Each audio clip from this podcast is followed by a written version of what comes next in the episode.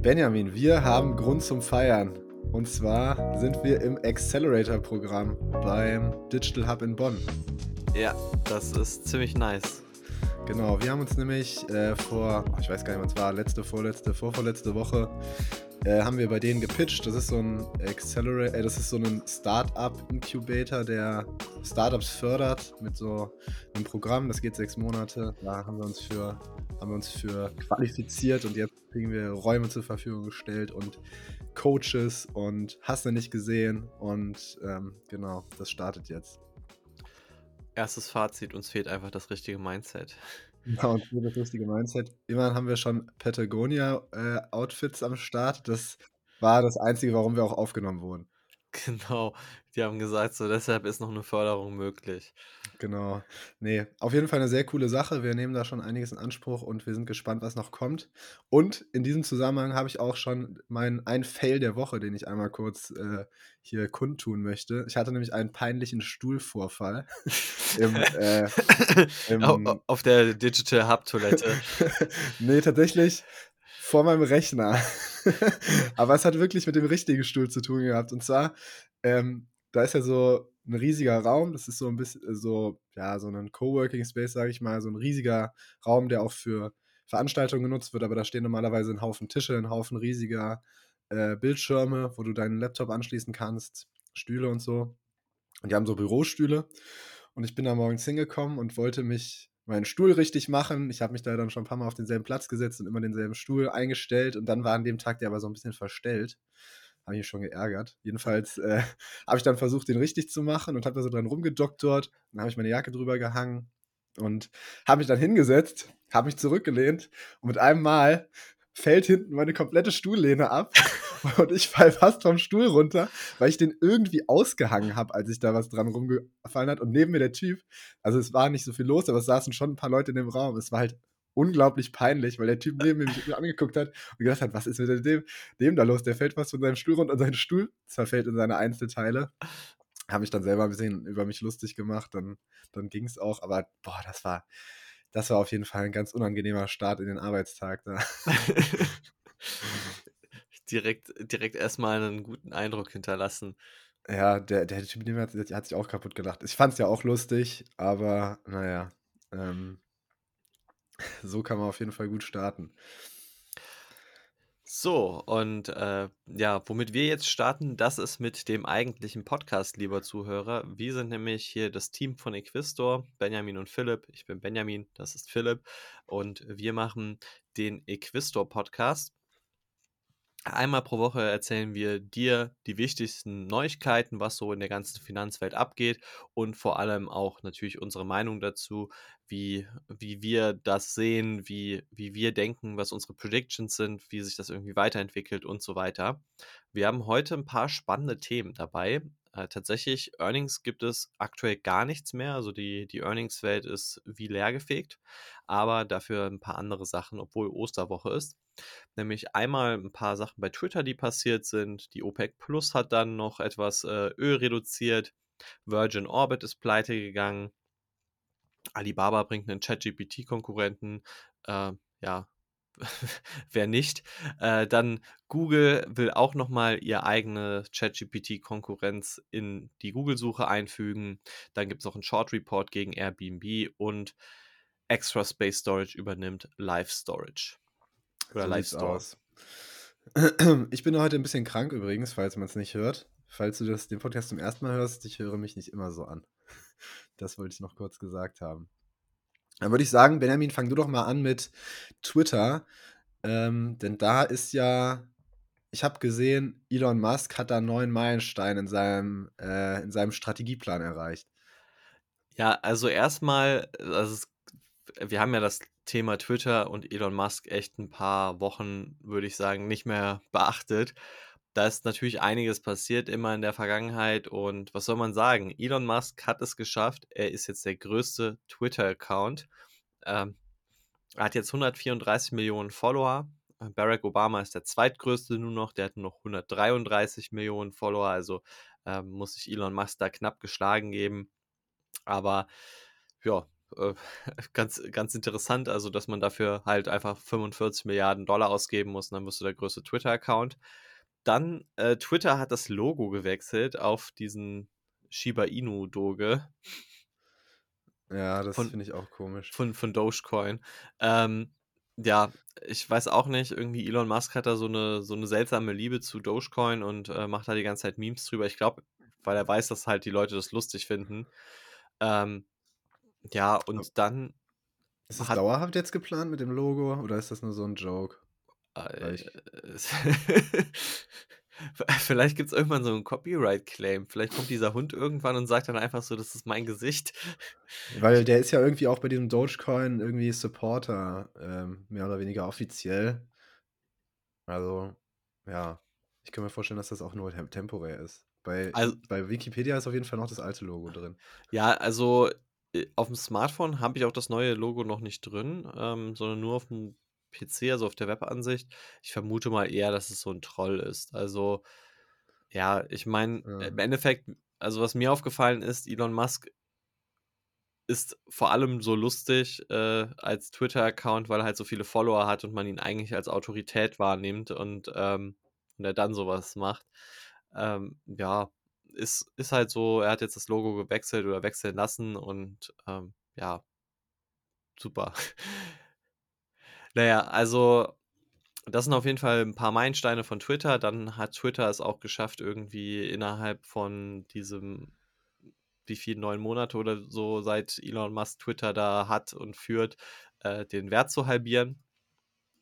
Das ist irgendwie aus so internen Dokus rausgekommen, dass da der Twitter-Firmenwert äh, gerade für dieses Mitarbeiteraktienprogramm nur noch auf, ich glaube, 20 Milliarden Dollar berechnet wird was ziemlich low ist und ja. Ja, ist ein bisschen, äh, wie sagt so schön, bevor es gut, bevor es besser werden muss, wird, bevor es besser wird, muss es erstmal schlechter werden. Aber ich muss tatsächlich sagen, ich finde äh, Halbierung gar nicht mal so schlimm. Weil, also eigentlich klingt das eher so für mich, als ob die Mitarbeiter immer noch viel zu viel bezahlen. Weil im Endeffekt hat sich doch irgendwie auch der Umsatz halbiert.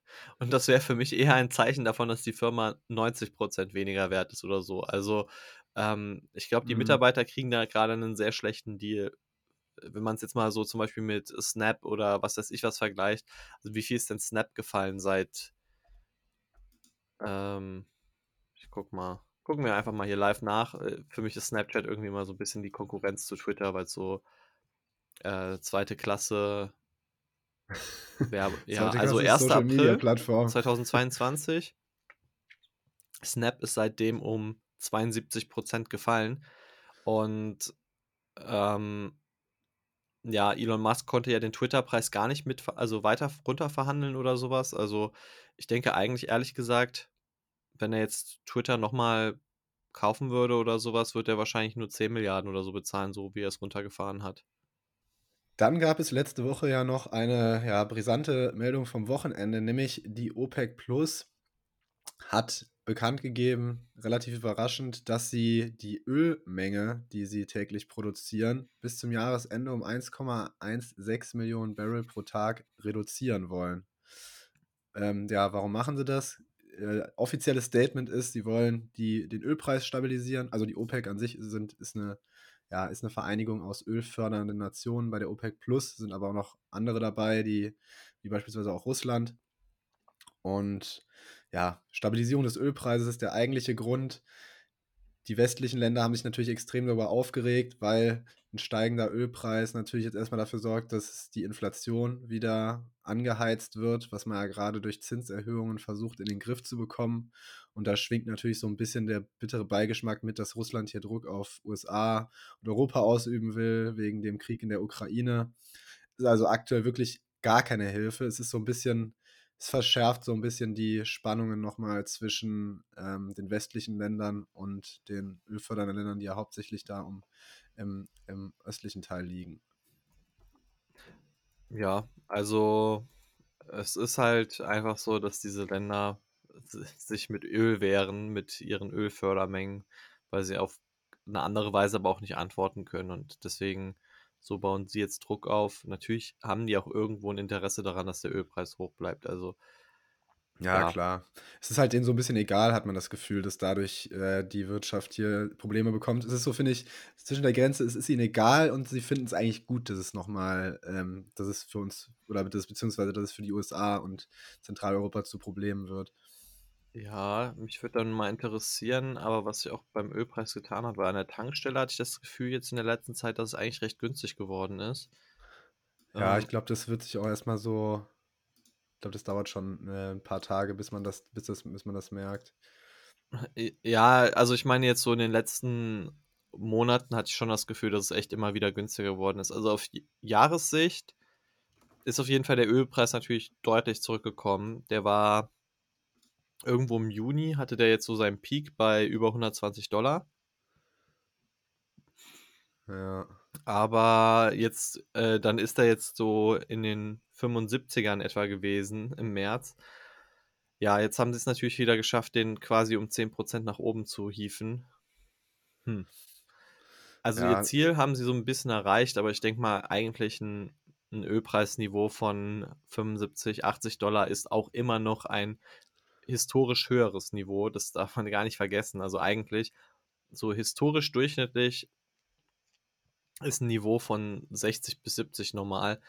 Aber ich denke mal, die hatten einfach Angst, dass da wieder der Ölpreis, äh, unter die Historie sinkt. Aber ich glaube, die die werden's nicht verhindern können. Also Ja, an sich ist ja auch das Problem der fallende Ölpreis kommt ja auch dann dadurch her, dass die dass es wirtschaftliche Probleme gibt, dass da Wirtschaftswachstum zurückgeht. Und wenn die jetzt natürlich noch mal die Fördermenge reduzieren und die Preise erhöhen, die Inflation steigt und die Zinsen länger höher bleiben, ist das ja nicht unbedingt 'nen Schritt in die Richtung, dass man mit Zinssenkungen wieder Wirtschaftswachstum erzeugen kann. Deswegen ist es auch eigentlich 'n bisschen kurz gedacht.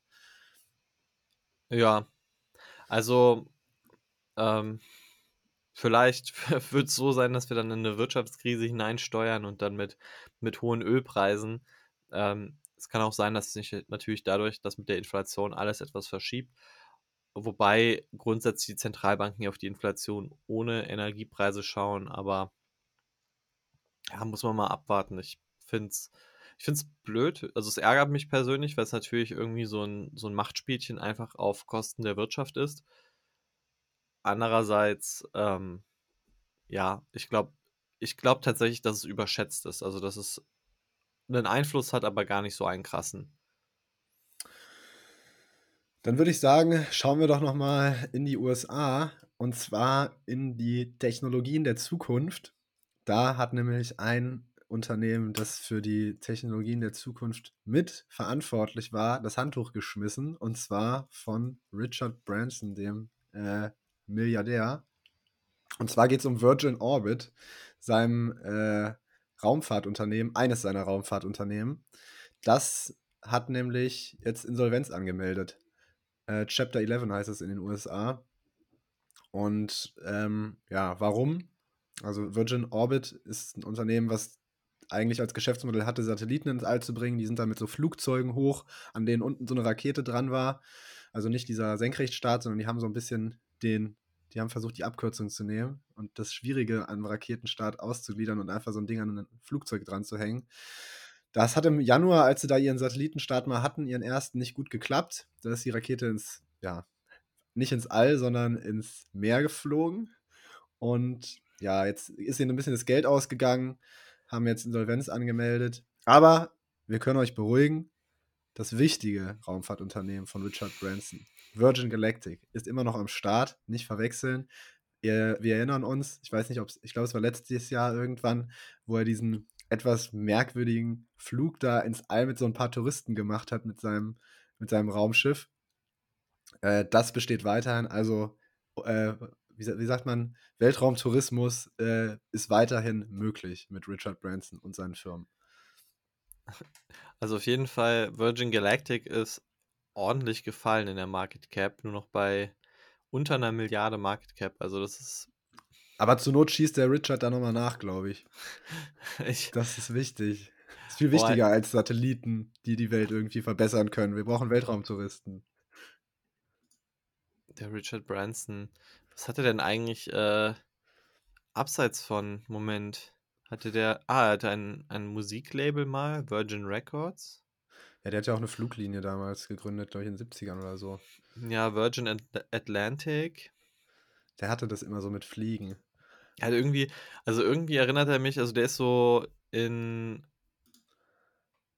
irgendwie so jedem Wirtschaftsbereich, also so also in diesen Oldschool-Sachen drin, also Hotels, Healthcare, äh, Züge, Telekommunikation, ja, hm. Und Raumschiffe halt. Auch eine Virgin Cola hatte er schon, Virgin Cars, Virgin Publishing, Virgin Clothing, Virgin Brides. Was äh, hat, hat er da Hochzeitsausstattung gemacht? Ja, okay. Ähm, ein crazy Typ. Ich weiß nicht, ob, äh, naja. Naja, ich meine, es ist im Prinzip jetzt so eine, ist halt eine Pleitemeldung. Gut, ähm, finde ich, ist jetzt auch nicht so, nicht so, nicht so mega spannend. Ist ja auch ein Unternehmen, was eigentlich gar nicht so bekannt war. Virgin Galactic ist von mir eigentlich interessanter. Lass mal ja. weitermachen mit Alibaba. Was gibt's denn da eigentlich Neues? Ja, das musst du mir erzählen. Äh, anscheinend bringen die einen äh, ChatGPT-Konkurrenten raus. Ich muss sagen, ich bin, ich war erst überrascht und dann habe ich gedacht, ja, okay, eigentlich, Philipp, äh, ist es schon eigentlich dumm, dass du überrascht warst, weil es ja eigentlich klar, dass auch, auch die Tech-Konzerne in Asien irgendwann mit der Konkurrenz kommen. Man hat immer so die Großen in den USA im Blick gehabt, aber dass natürlich jetzt hier Alibaba auch mit was kommen muss, war ja eigentlich klar. Mich wundert es ein bisschen, dass die erst so spät kommen, weil ich mir denke, sonst waren die asiatischen Unternehmen immer wirklich sehr schnell darin, ähm, irgendwie ja, eine Konkurrenz zu, zu Produkten aus den USA zu bringen. Und jetzt sind sie praktisch, ich sag mal, die letzten. Ähm, und ja, aber im April soll so ein ChatGPT-Konkurrent ko kommen. Das hat so ein, so ein Blogger, hat da im Code von so einem Smart Speaker rumgewurstelt und hat das herausgefunden. Aktie ist gestiegen um 4,5 Prozent. Und ja, ich denke mal, ich finde, mit jeder neuen Meldung verwässert das so ein bisschen, weil ich meine, man kann ja auch nicht fünf, sechs verschiedene äh, Sprach-AIs benutzen. Und das wird wahrscheinlich auch was sein, was eher in Asien dann genutzt wird, anstatt hier. Wer weiß, ob sowas überhaupt in den USA erlaubt sein wird. Kann ich mir sogar vorstellen, dass das gar nicht, äh, gar nicht auf den Markt kommen darf. Ja, das wird, das wird komplett nur für den chinesischen Markt sein. Ja, genau. Nicht, dass da wieder so eine TikTok-Situation entsteht. Nee, Aber es gab ja auch was von Google. Es gab ja auch was von Google und Chat, äh, Chat AI. Ja, ich, ich meine, im Endeffekt ist das ja so, wie ByteDance ja auch eine eigene TikTok-Variante für den chinesischen Markt hat, weil TikTok für den chinesischen Markt wahrscheinlich zu krass ist. Äh, ja, also die muss natürlich dann, so eine AI muss dann auch mit den richtigen Informationen gefüttert sein. Und ich denke mal, die chinesische Regierung hat da keine Lust drauf, dass die AI irgendwas lernt, was, was sie nicht wissen darf. Stell dir mal vor, stell dir mal vor, das benutzt dann so Regierungsbeamte und die stellen dann so Fragen so, ah, jetzt hat irgendwie der und der Minister von dem und dem Land das und das und das zu uns gesagt. Wie sollten wir denn jetzt als politisches Amerika darauf reagieren? Und dann kommen die ganzen Informationen, fließen alle schön nach China. Ja, also das, das Ding wird auf jeden Fall irgendwie trainiert werden mit sehr vielen Regierungssachen. Und ich vermute mal, dass Alibaba dann das auch wirklich sehr intensiv erstmal testen muss, ob, wenn man, was weiß ich, mal fragt, was hat der chinesische Präsident mit Winnie Pooh zu tun, dann kommt dann irgendwie sowas wie äh, gar nichts oder so. Wie, würde, wie kämst du auf die Idee, unseren chinesischen Präsidenten mit Winnie Pooh zu vergleichen? Ja, das, das wird wahrscheinlich dann irgendwie so das Ergebnis sein, dass dann äh, alles zensiert wird, was irgendwie irgendwie eine Form von Kritik sein könnte oder Corona-Politik und keine Ahnung was und dann, ähm, ja, das, das wird wahrscheinlich dann äh, die Art und Weise sein, wie dieser Chatbot dann ist und dann wird er wird natürlich auch hilfreiche Antworten liefern, aber äh, wenn man ihn halt mal was zu, zu was Kritischem fragt, dann weiß der nichts mehr. Ähm, ja, äh, Google hat ja auch seine eigene Variante mit, mittlerweile rausgebracht. Also äh, es wird echt langweilig, weil eigentlich jeder mittlerweile einen Chatbot hat und ich glaube auch, ähm, das ist das erste Anzeichen davon, so eine Chatbot-Müdigkeit, dass wir sehr wahrscheinlich in fünf oder zehn Jahren eine ganze Auswahl von Chatbots haben, dass es nicht einen Chatbot gibt, dass es nicht alles funktioniert auf ChatGPT, sondern es wird wahrscheinlich irgendwie fünf Unternehmen geben und dann wird es vielleicht konsolidieren, vielleicht irgendwie nachher nur noch zwei oder drei, die sich durchsetzen, so wie bei den, äh, ja, oder halt wie bei den Computerbrowsern oder sowas. Im Endeffekt können die ja auch alle dasselbe. Ähm, nur irgendwann hat man dann gemerkt, der eine ist vielleicht eine Nuance besser, der kann das oder so interessanter. Und dann, oder dann entwickelt sich so ein Phantom Vielleicht wird es auch komplett austauschbar bleiben. Und ich denke, das Wichtigste wird eher sein, wer einfach den Wissensschatz hat, die Daten. Und da ist auf jeden Fall Google schon mal ganz gut ausgestattet. Und Google hat jetzt bekannt gegeben, dass sie bald ihren Chatbot Bart in die Google-Suche einfügen wollen. Und das kam eigentlich ganz gut an der Börse auch an, glaube ich. Da ist erstmal der Google-Aktienkurs irgendwie so ein bisschen gestiegen, aber ich glaube auch nicht zu, ja, 4%. Ja, das ist eine Kleinstadt oder so in, in Deutschland, der Wert. Ja, also auf jeden Fall äh, ganz gut. Äh, der Sundar Pichai, der hat auch dann direkt gesagt, so, nee, nee, das wird gar keine Konkurrenz zur, Ord zur normalen Google-Suche werden und so. Und ähm, ja, es wird, wird ganz spannend werden. Also, die werden das jetzt erstmal dort integrieren. Ich finde das auch ganz cool. Also, dass man halt die Informationen quasi, also dass man nicht mehr den Weg per Mausklick auf einen Blogartikel machen muss, sondern dass der Blogartikel für dich einfach live erstellt wird. Das ist eigentlich schon, schon so ein Sprung der Faulheit. Das hat einen Vorteil, aber ähm, ja, die sind ja auch gezwungen dazu, einfach weil Microsoft äh, die Bing-Suche jetzt mit ChatGPT ausgestattet hat und tatsächlich auch schon so ein bisschen äh, Traffic dazu gewonnen hat. Also ich denke mal, die haben da Druck. Und vor allem habe ich gesehen, dass die sogar schon das irgendwie ein bisschen monetarisieren, dass da teilweise Werbe-Links ähm, oh. irgendwie drin sind. Da, das ist interessant. Ja, ich hab das habe ich auf LinkedIn gesehen. Vielleicht äh, war es aber ein Fake-Post. Aber nee, ich glaube, es, es, war schon. Auf, ich habe auf LinkedIn so einen Screenshot gesehen, wo da so Ad stand, drin stand. Also, was ich ganz interessant fand, war, ich habe mir einfach gedacht, komm, äh, Bart ist ja jetzt public, man kann sich auf so eine Warteliste eintragen und dann irgendwann wird man freigeschaltet. Und dann dachte ich mir einfach so, ja komm, machst du es einfach mal. Testest du einfach mal Bart aus und ich muss sagen, Bart ist einfach der bessere. Also, äh, sorry an alle ChatGPT-Fans und sowas, aber Bart ist, also das Einzige, was mir bei Bart nicht gefällt, ist, dass er noch nicht Deutsch kann das hat einfach OpenAI richtig gut gemacht, dass sie auch so direkt einen Launch gemacht haben. Du konntest einfach in jeder Sprache mit dem Ding chatten. Also irgendwie so, der kann wahrscheinlich auch Spanisch, der kann Französisch, der kann Deutsch, der kann Englisch, der kann vielleicht auch irgendwie Chinesisch, ich weiß es nicht, aber das, das ist schon echt mächtig, dass man da so dran gedacht hat, so ja komm, wir bringen das Ding raus und einfach jeder kann es benutzen, nicht nur die englischsprachige Community. Und äh, bei Bart ist das jetzt so, das kann erstmal nur Englisch und der weigert sich auch, wenn man Deutsch versucht, mit denen zu schreiben. Sagt er, das kann er noch nicht. Aber ähm, ich fand die Antworten, wie die strukturiert sind, ich habe auch da mal einfach getestet, eine Frage an ChatGPT gegeben und eine an Bart gegeben und die Antwort von Bart war viel mehr auf meine Frage zugeschnitten als die von ChatGPT. Also, also es bedeutet, das Sprachmodell hat viel besser verstanden, was ich eigentlich haben wollte, was meine, was meine, mein Ziel war, wo ich hin wollte und dementsprechend war die Antwort auch wirklich sehr gut und ähm, ich fand auch so ein bisschen, ja, das ist jetzt vielleicht nicht ganz so kompliziert umzusetzen, aber auch wie die, wie der Text strukturiert war und formuliert war, fand ich auch insgesamt besser. Also es war, äh, die wichtigen Stellen waren dann so fett markiert, es waren Stichpunkte drin. Also im Endeffekt hätte man das direkt kopieren können, in den SEO-Artikel reinhauen und dann hättest du, würdest dir von Bart direkt einen fertigen SEO-Artikel inklusive Formatierung schreiben lassen können, was ChatGPT, finde ich, nicht so gut kann. Und ähm, dann habe ich mir aber gedacht, komm, du fragst einfach mal Bart so ein paar schwierigere und kritischere Fragen.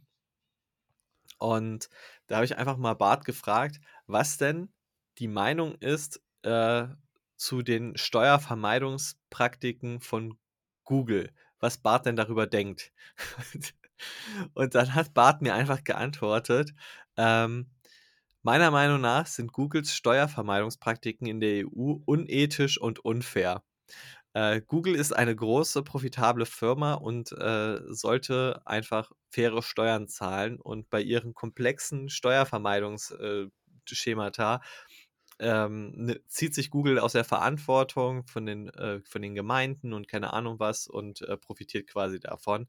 Äh, die sind nicht neu, diese Praktiken, und ja, und sie sind nicht nur unethisch, sondern sie sind eben auch unfair, äh, weil es sozusagen eine, eine Last für den Steuerzahler ist und äh, für Regierungen schwieriger wird, äh, dann halt in die Allgemeinheit, in die Infrastruktur zu investieren, weil, weil sie weniger Geld zur Verfügung haben, dank Google. Und das äh, Lustige ist halt, ähm, das also wie, wie bin ich auf die Idee gekommen, das zu fragen, weil nämlich vor einigen Tagen ist so ein Screenshot rumgegangen, wie jemand einfach Bart gefragt hat, hey, wie sieht's denn aus? Äh, was hältst du davon, dass Google gerade in den USA eine Klage hat wegen Monopolstellung? Und äh, da hat Bart auch erstmal geantwortet, ja, Monopolstellung finde ich gar nicht gut. Ich bin auf der Seite der USA, dass die dann Google verklagen sollten. Und äh, dann irgendwann plötzlich, wenn man das Bart dann äh, nach ein paar Tagen gefragt hat, dann wollte er keine Antwort mehr geben. Also der wurde dann auch von Google tatsächlich zensiert. Und äh, deswegen habe ich einfach mal gefragt, was denn seine Meinung zu den Steuervermeidungstaktiken ist, aber da wurde er noch nicht zensiert. Das erinnert mich an dieses Meme, wo ähm, äh, die, wo, man, wo die Person hinter sich selbst mit der Pistole steht und sich selbst in den Kopf schießt. ja, vor allem Bart ist ja ein Google-Produkt. Das heißt eigentlich, eigentlich Google, also Google sagt selbst so, ey, wir, wir, das ist nicht in Ordnung, was wir da machen. Ähm, ja, ich denke mal, das ist auch echt schwierig, wie, also ich meine, an sich, wenn du jetzt bei der Google-Suche irgendwas googelst zu Steuervermeidungstaktiken oder sowas, dann wirst du auf irgendwelche Newsartikel kommen, auf irgendwelche Blogposts und sowas. Also äh, die Google-Suche ist ja eigentlich unzensiert, aber so ein Chatbot, der ja irgendwo sozusagen eine Google-Meinung präsentiert, äh, darf der in Zukunft zensiert sein? Darf der dann halt einfach sagen, da gebe ich keine Antwort?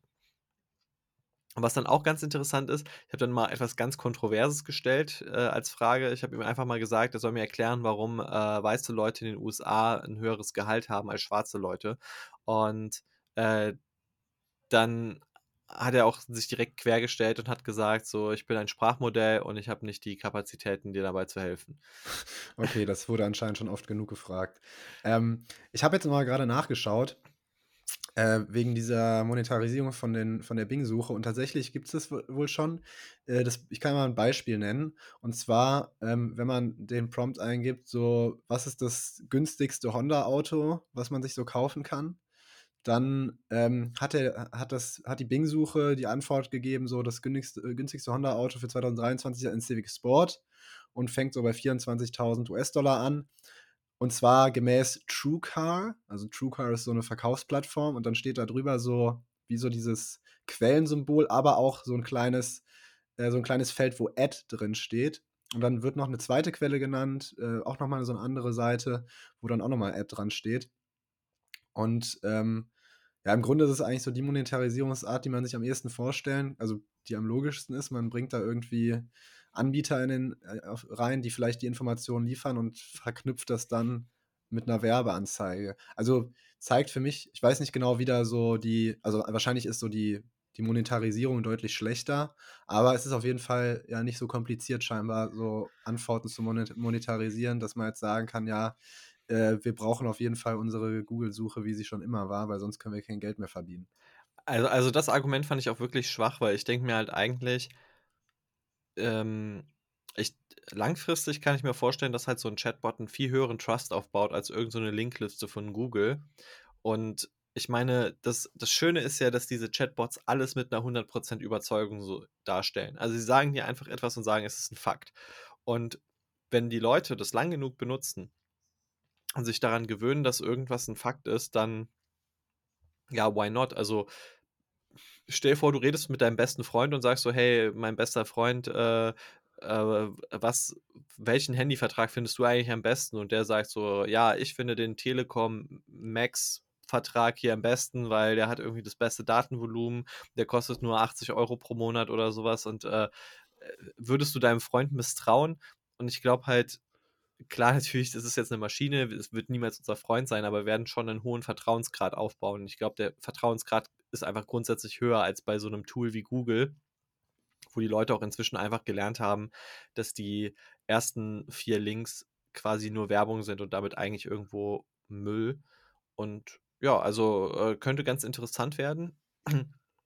Ja. Ich muss aber sagen, ich finde die Art und Weise, wie Bing das jetzt hier ähm, präsentiert hat, noch nicht so geil da drauf zu klicken. Also ich würde da jetzt sagen, okay, welches Honda-Auto ist jetzt das günstigste? Da wurden mir jetzt irgendwie, ja, hier der Honda Civic präsentiert.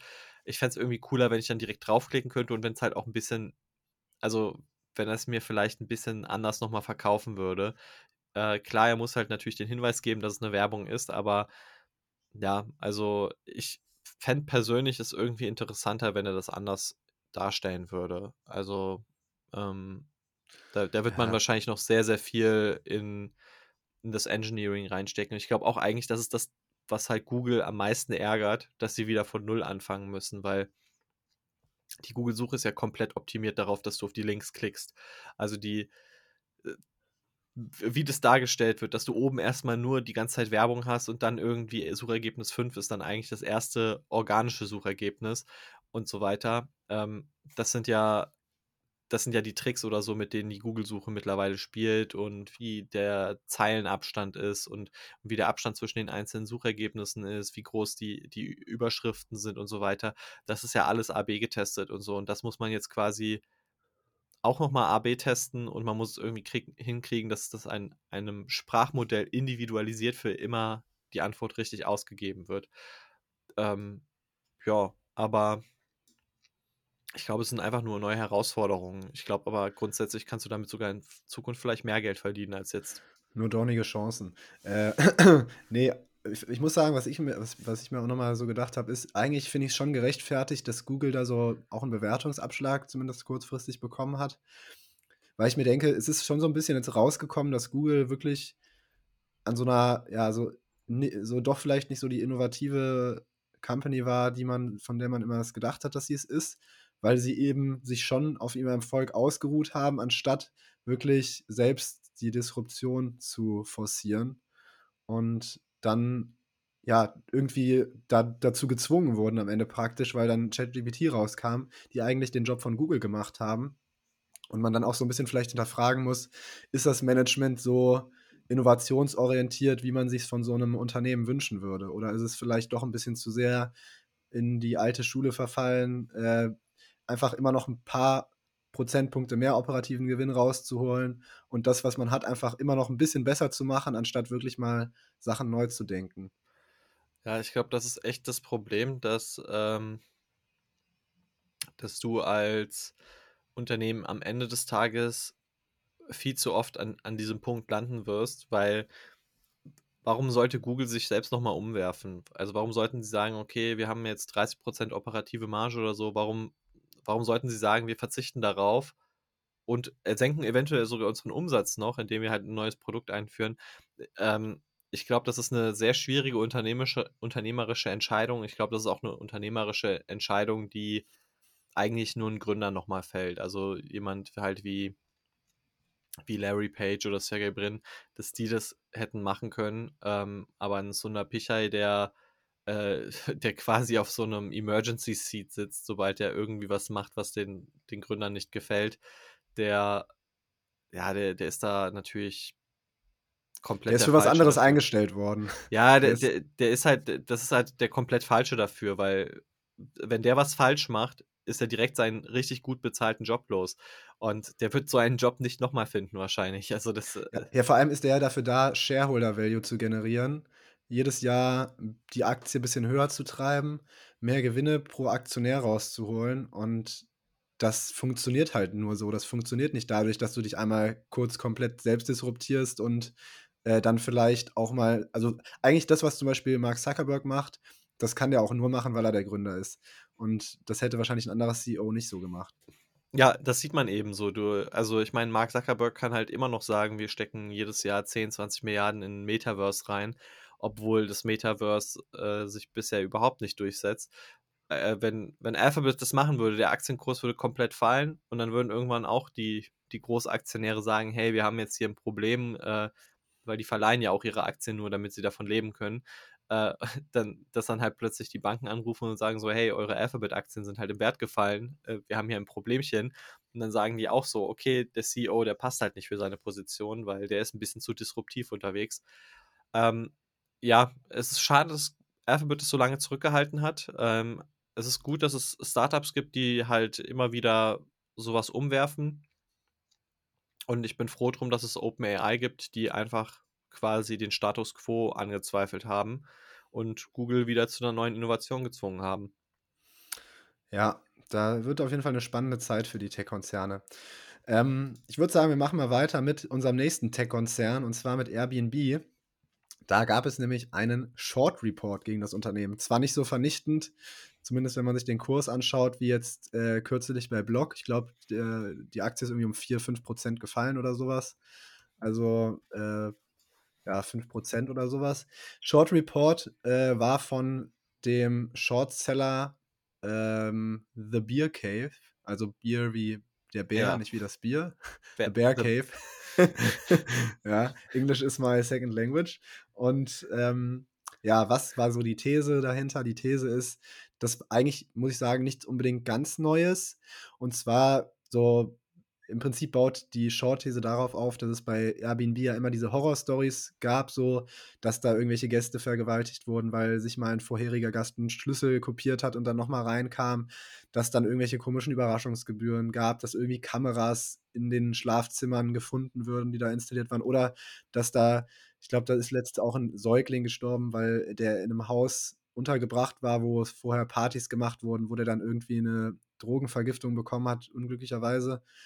Und das hat dazu geführt, wie hat, also Airbnb hat darauf reagiert, indem sie halt immer mehr ihre Hosts professionalisiert haben mit Background-Checks, dass da auch seriöse Unternehmen teilweise hinter vielen Einrichtungen dahinter stehen, zwischen, hinter vielen ähm, ja, Airbnbs. Aber, und das hat dieser Shortseller jetzt wohl mit Hilfe von ja, Daten, die er da zur Verfügung stehen hat, herausgefunden, dass viele dieser professionellen Immobilienverwalter auf der Plattform selbst eigene Plattformen entwerfen, auf denen sie dann ihre Immobilien wieder günstiger anbieten als bei Airbnb und Airbnb praktisch dadurch Konkurrenz aus den eigenen Reihen bekommt. Da gibt es so ein paar Zahlen, die da im Raum stehen, beispielsweise, dass diese professionellen Immobilienverwalter, die da jetzt drohen, immer mehr abzuwandern, etwa 35 Prozent der Gesamteinnahmen auf der Plattform generieren. Das ist von so einer, Platt von so einer Analyseplattform, die heißt AirDNA, die so Daten bezüglich Kurzmieteranbietern zur Verfügung stellt aus den USA. Und ja, also die, die, das Resultat ist im Prinzip, Airbnb kriegt ähm, Druck aus den eigenen Reihen, weil sie eben diese Horror-Stories mit professionellen Anbietern lösen müssen, die dann letztlich irgendwie doch selbst von selbst abwandern. Jetzt meine Frage, Benjamin, wie groß siehst du das Risiko dieser Short-These? Also die haben ja auch eine Plattform genannt, äh, die so quasi sich als Airbnb-Konkurrent aufgetan hat. Ähm, und ich glaube, das grundsätzliche Problem ist, dass, dass die halt sagen, ähm, dass, oh, dass praktisch alles in alles, was Premium ist, bei Airbnb abwandern wird. Und ich glaube, das wird immer irgendwie ein bisschen passieren. Also ich glaube, äh, das sieht man ja auch bei Amazon. Wenn du einen erfolgreichen Amazon-Shop hast, wirst du irgendwann auch deinen eigenen Shop aufmachen, weil natürlich dein eigener Shop eine bessere Marge hat als ein Amazon-Shop. Und vielleicht hast du jemanden, der irgendwie dein Produkt nochmal kauft oder du machst, legst deiner Bestellung irgendwie was bei, dass es sich lohnt, dass die Person halt auf deinen eigenen Shop nochmal geht. Und das ist im Endeffekt das, was du immer haben möchtest.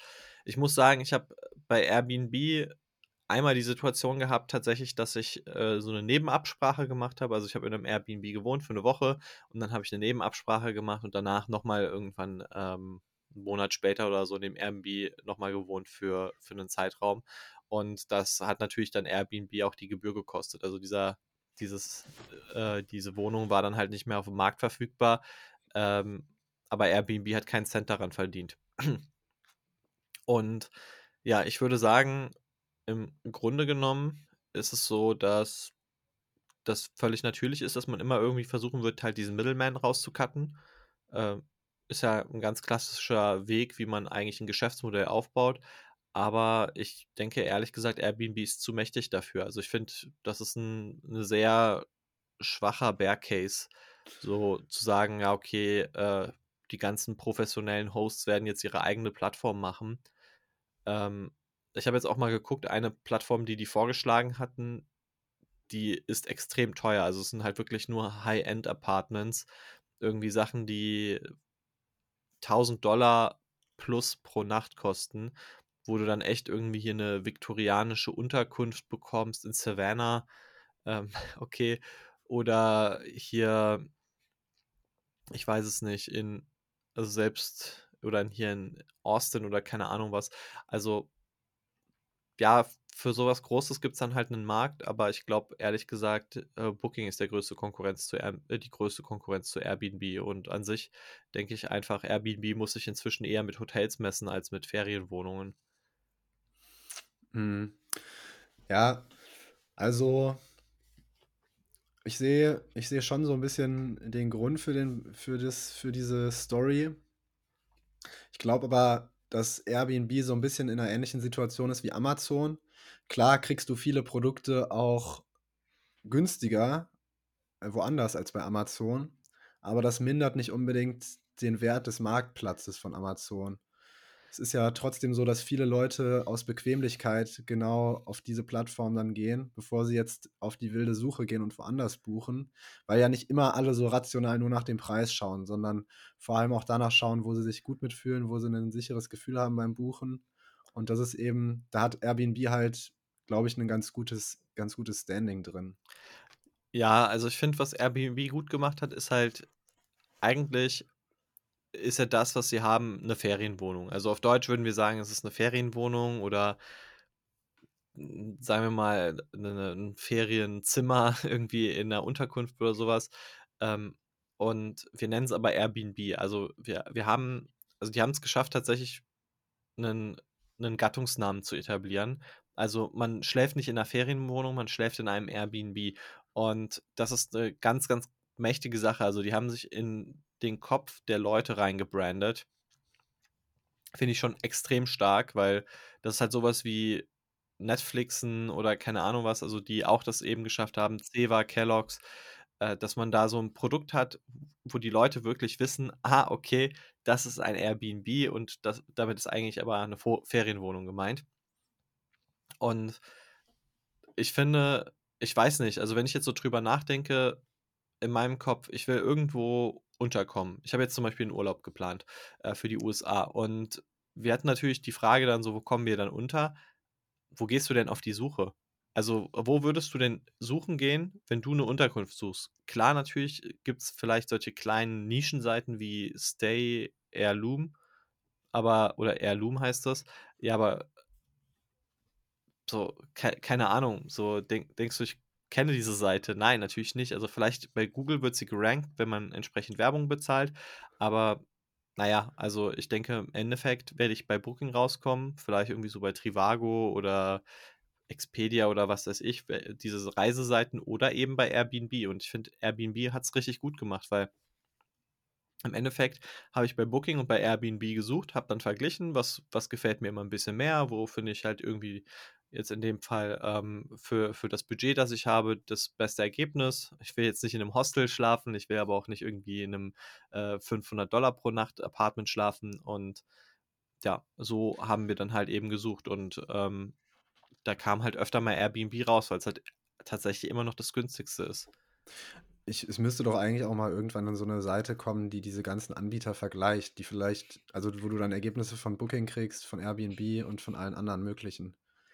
Ähm, theoretisch hat Booking so ein Angebot, wo die diese Hotelseiten vergleichen. Ähm, es gibt auch so für manche Flüge oder so Flugsver Flugvergleichsseiten, so Skyscanner oder sowas, wo auch so Flugvergleichsseiten untereinander verglichen werden. Ähm, ja, es ist also zumindest mal jetzt, ich, ich würde sagen, wenn ich eine Vergleichsseite aufbauen würde, würde ich einfach Booking und Airbnb reinschmeißen und wahrscheinlich hast du damit schon alles abgedeckt. Ähm, also was ich nur ganz interessant finde, ist halt, dass Booking mittlerweile, was Ferienwohnungen angeht, auch gar nicht so schlecht ist. Also da gibt es schon einige Ferienwohnungen dabei. Äh, ich fand auch vor allem äh, dieses, ja, dass du bei irgendjemandem da in, in der Besenkammer wohnst bei Airbnb oder so und dann 100 Dollar pro Nacht dafür zahlst. Das gibt es halt nicht so wirklich bei Booking. Also bei Booking sah halt alles immer ansprechender aus, muss ich sagen. Äh, es war aber äh, auch insgesamt in der Regel etwas teurer, aber ich fand eigentlich, so wenn ich wirklich keine Budgetrestriktionen habe, würde ich immer bei Booking, glaube ich, suchen, weil ich glaube, bei Booking hat es mir insgesamt besser gefallen. Mhm. Also von um den Bogen da noch mal zuzumachen, von Airbnb gab's da jetzt bisher keine Reaktion, aber der Short Seller Report ist, glaube ich, auch noch nicht mal 24 Stunden online. Ich finde es auch ein bisschen dumm, dass der hinter einer Paywall ist. Der bei ist bei Substack drin, weil dieser Short Seller immer bei Substack seine Posts macht. Der hat auch schon mal beispielsweise letztes Jahr gegen Intuit 'n Short Seller Report gemacht. Bisher ist die Aktie um 17% gestiegen, ähm, seit dem Report. Aber gut, ähm, ja, ich was ja ganz interessant ist, ist, dass es jetzt nicht irgendwie so 'nen so 'nen Fraud, äh, Short Seller Report war, so von wegen, die faken ihre Zahlen, sondern es ist ja mehr so 'n so 'n Long-Term Risk Short Report. Ich glaube auch nicht, dass es da unbedingt jetzt 'ne Antwort geben wird von Airbnb. Ich glaube, wenn du jetzt Airbnb-Aktionär bist, solltest du einfach das Risiko aufm Schirm haben und die entsprechenden KPIs, ähm, ja, genau beobachten. Ja, also genau, es ist halt, ähm, unternehmerisches Risiko auf jeden Fall. Aber ich muss persönlich sagen, ja, ist das jetzt, äh, das große, schlimme Risiko? Das es kann ja jedem Unternehmen irgendwie passieren, dass es ersetzt wird langfristig.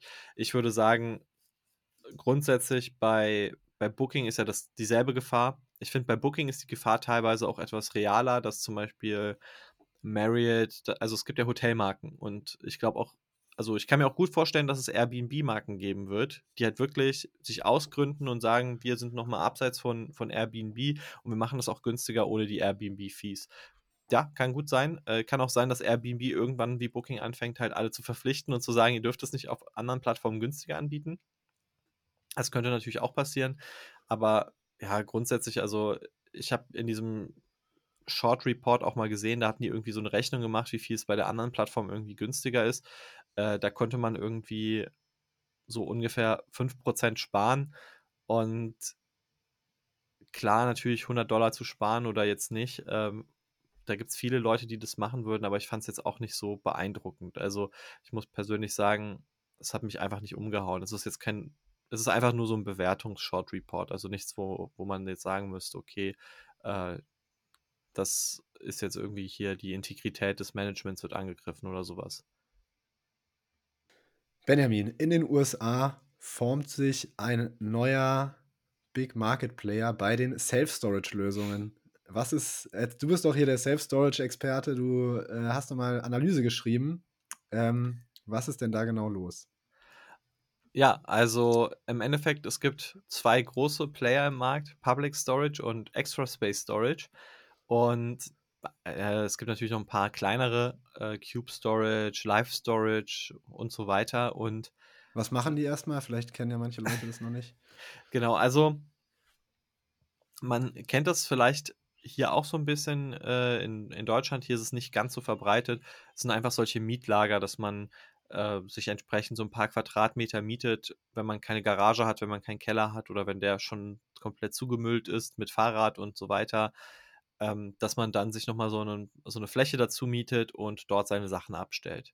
Ich würde sagen, der klassische Case ist, dass man das macht, weil ähm, weil man irgendwie umzieht und dann irgendwie 'ne Form von Stellfläche braucht. Das ist wahrscheinlich so der der normalste Case, sich das zu holen. Also, äh, die durchschnittliche Mietdauer ist auch nur wenige Monate. Das ist jetzt nichts, was irgendwie die Leute 5 Jahre mieten oder so. Äh, das sind natürlich die attraktivsten Mieter. Die zahlen sehr viel Geld dafür, dass die halt 'nen, äh, sehr teuren Platz haben. Ja, und im Endeffekt ist es so wie Garagenvermietung, nur halt eben etwas professioneller, etwas besser beschützt, etwas besser versichert und ja, es, äh, funktioniert auf jeden Fall. Es ist 'n sehr profitables Geschäftsmodell. In den USA expandiert das sehr krass und da gibt es 'nen super fragmentierten Markt. Also, es gibt unglaublich viele Unternehmen, die das machen und das größte ist Public Storage. Die haben so, sagen wir mal, so ungefähr 10 % Marktanteil und das zweitgrößte ist Extra Space Storage, die so ungefähr 5, 6 % Marktanteil geschätzt haben. Und Extra Space Storage hat jetzt bekannt gegeben, dass sie Live Storage aufkaufen werden und eigentlich wollte Public Storage Ja, ich habe mich nämlich auch schon gefragt, warum macht denn das eigentlich warum hat das nicht schon vorher jemand gemacht? Weil du kannst damit ja super einfach Skaleneffekte nutzen und deine Kosten auch eigentlich reduzieren und viel bessere größeres Angebot schaffen. Ja, gut, Skaleneffekte. Ich weiß nicht, ob du da wirklich echte krasse Skaleneffekte rausholst. Also, ähm, ich denke, es gibt 'nen Branding-Effekt. Das ist das, wo zumindest, äh, Extra Space Storage sehr stark drauf gesetzt hat. Also, was die viel gemacht haben, ist, die haben einfach andere äh, Reads oder kleinere so Lager aufgekauft und dann einfach komplett renoviert, ihr Logo drauf gemacht und gesagt, jetzt ist es teurer. Äh, oder was sie auch gemacht haben, sie haben halt, sind auf andere Leute zugegangen, die auch so ein Mietlager haben und haben gesagt, hey, bei dir ist ja alles noch Papierkram. Wir haben eine Webseite, wir haben ein automatisches System, um das alles zu verwalten. Du darfst das alles benutzen. Wir machen dein Mietlager profitabel. Dafür wird in Zukunft unser Logo und so weiter draufstehen. Es wird Extra Space Storage heißen, sich anfühlen wie das. Du kriegst nur noch einen Teil der Gewinne, wir kriegen den anderen Teil der Gewinne.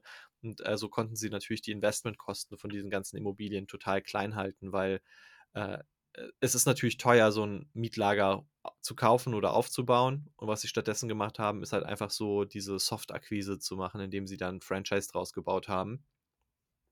Und ähm, ja, aber Extra Space Storage hat jetzt diese Übernahme gemacht. 11 Milliarden, nee, 11 Milliarden Dollar war das, was äh, Public äh, Storage geboten hatte. 11 Milliarden Dollar war auch das, was Live Storage wert war und Sie haben 12,7 äh, bezahlt. Ja, genau. Sie bezahlen jetzt ein bisschen mehr nochmal, weil Live Storage wollte sich nicht von Public Storage übernehmen lassen zu dem Preis. Und äh, mhm. sie haben mhm. auch gesagt, wir, wir werden von Public Storage unterbewertet, deswegen nehmen wir diesen Deal von Public Storage nicht an. Äh, Extra Space Storage hat dann nochmal ein bisschen mehr geboten. Und Live Storage wird jetzt mit Extra Space Storage Aktien aufgekauft. Also sprich, alle Live Storage Aktionäre bekommen Extra Space Storage Aktien. Genau. Würdest du jetzt sagen, dass die Extra Space Storage oder hast du einen Favoriten gehabt zwischen den beiden Aktien, Public Storage und Extra Space Storage? Ey, tatsächlich war es Extra Space Storage, der mein Favorit ist. Und, und findest du es jetzt attraktiver nochmal durch die Übernahme? Ähm, ich finde an sich sind solche Übernahmen immer eine, eine teure Geschichte. Äh, und gerade dadurch, dass Extra Space Storage auch komplett mit Aktien bezahlt, was bei dem Zinsumfeld natürlich auch komplett normal und verständlich ist, ähm, macht es aber trotzdem teurer, weil Extra Space Storage ist natürlich gefallen in den letzten Monaten. Äh, Live Storage haben sie aber quasi zum All-Time-High jetzt aufgekauft. Ähm, und ich glaube, das fand der Markt auch deshalb nicht so gut, weil Extra Space Storage von der Market Cap her eigentlich gar nicht so viel größer ist als Live Storage. Also das ist eher schon eine Fusion als ein ein richtiger MA. Und ja, es ist, ist immer schwierig. Also diese Superfusionen gefallen mir persönlich nicht. Also ich finde eher kleine Akquisitionen immer schön, wenn man so, so Häppchen für Häppchen wächst. Was weiß ich, was du über, kaufst ja jedes Jahr 5% mehr Umsatz dazu. Ähm, das finde ich super. Jetzt halt in, in genau deiner Größenliga aufzukaufen, ist immer schwierig, weil du hast dann ein paar Integrationsschwierigkeiten. Ich glaube aber persönlich, ja, du musst die Live-Storage-Filialen wahrscheinlich auf Extra Space Storage branden. Du musst die IT miteinander vereinen. Ich äh, denke persönlich eigentlich, dass es bewältigbar ist. Ich wollte auch gerade sagen, so eine komplizierte Integration scheint mir das jetzt nicht zu sein. Ich glaube, da ist das Systemische dahinter wirklich das Schwierigste. Aber die Aktie ist ja 5% gefallen von Extra Space Storage. Also an sich scheint ja schon so bei den Aktionären die Angst da zu sein, dass es nicht so eine gute Entscheidung war. Und das müssen sie jetzt ja dann in den nächsten Jahren beweisen, dass da wirklich ein Mehrwert draus entsteht durch die Übernahme. Ja, ich finde halt, also, also soweit ich weiß, ist auch ähm, Extra Space Storage wenn ich mich richtig erinnere, einer der profitabelsten in der Branche. Das heißt also, sie kaufen sich schon mal eine Firma an sich, die Potenzial hat, dass sie so profitabel werden kann wie Exospace Storage, aber äh, andererseits, es gibt ja schon mal ein paar Nachteile. Also es wird definitiv Live-Storage-Filialen geben, die genau in derselben Gegend stehen wie Exospace Storage-Filialen. Also du hast so einen Kannibalisierungseffekt. Äh, eine der beiden Filialen muss dann geschlossen werden. Wahrscheinlich so. Ähm, oder du lässt halt Live Storage von ihrer Brand noch aktiv und sagst, okay, wir machen jetzt Live Storage auch zu einer Premium-Brand und du fährst so eine Zwei-Brand-Strategie. Ähm, aber es hat definitiv ein paar Nachteile. Ja, ähm, äh, schwierig, schwierig. Also ich finde zumindest mal das Public Storage Offer war, finde ich, das realistischere Offer. Äh, also die haben, sind da ja nicht nachgezogen, haben nicht noch mehr geboten, nachdem, nachdem sie da äh, abgelehnt wurden. Und das zeigt mir, dass Public Storage da irgendwie von der Due Diligence vielleicht ein bisschen besser geguckt hat. Ja, aber an sich natürlich für das, was Extra Space Storage macht, trotzdem ganz interessant. Also bei Extra Space Storage ein echter, sehr guter Performer in dem Markt ist. Und ich glaube eigentlich, dass sie das schon hinkriegen können, Live Storage zu einer guten Brand zu machen. Okay. Ja, ich würde sagen, dann sind wir noch durch für heute. Ähm, dann hören wir uns nächste Woche wieder, lieber Zuhörer. Falls du irgendwelche mal Fragen hast zum Podcast, schreib uns die doch einfach. Dann nehmen wir die vielleicht sogar auf. Und ansonsten noch eine wundervolle Woche. Genau. Frohe Ostern. Frohe Ostern. Tschüss. Ciao.